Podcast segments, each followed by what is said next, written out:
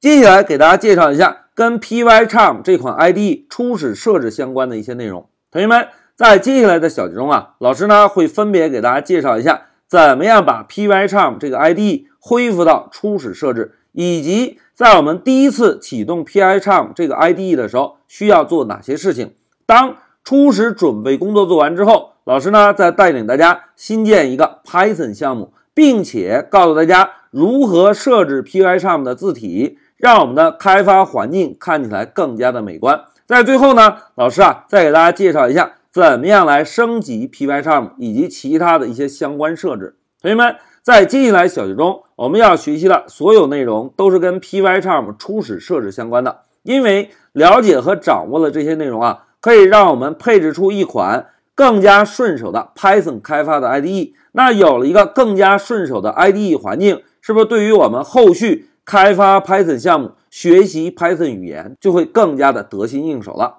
好，讲到这里，老师啊就明确了一下接下来我们要学习的跟 Pycharm 初始设置相关的一些目标。那在我们开始接触第一个话题之前，老师先暂停一下视频。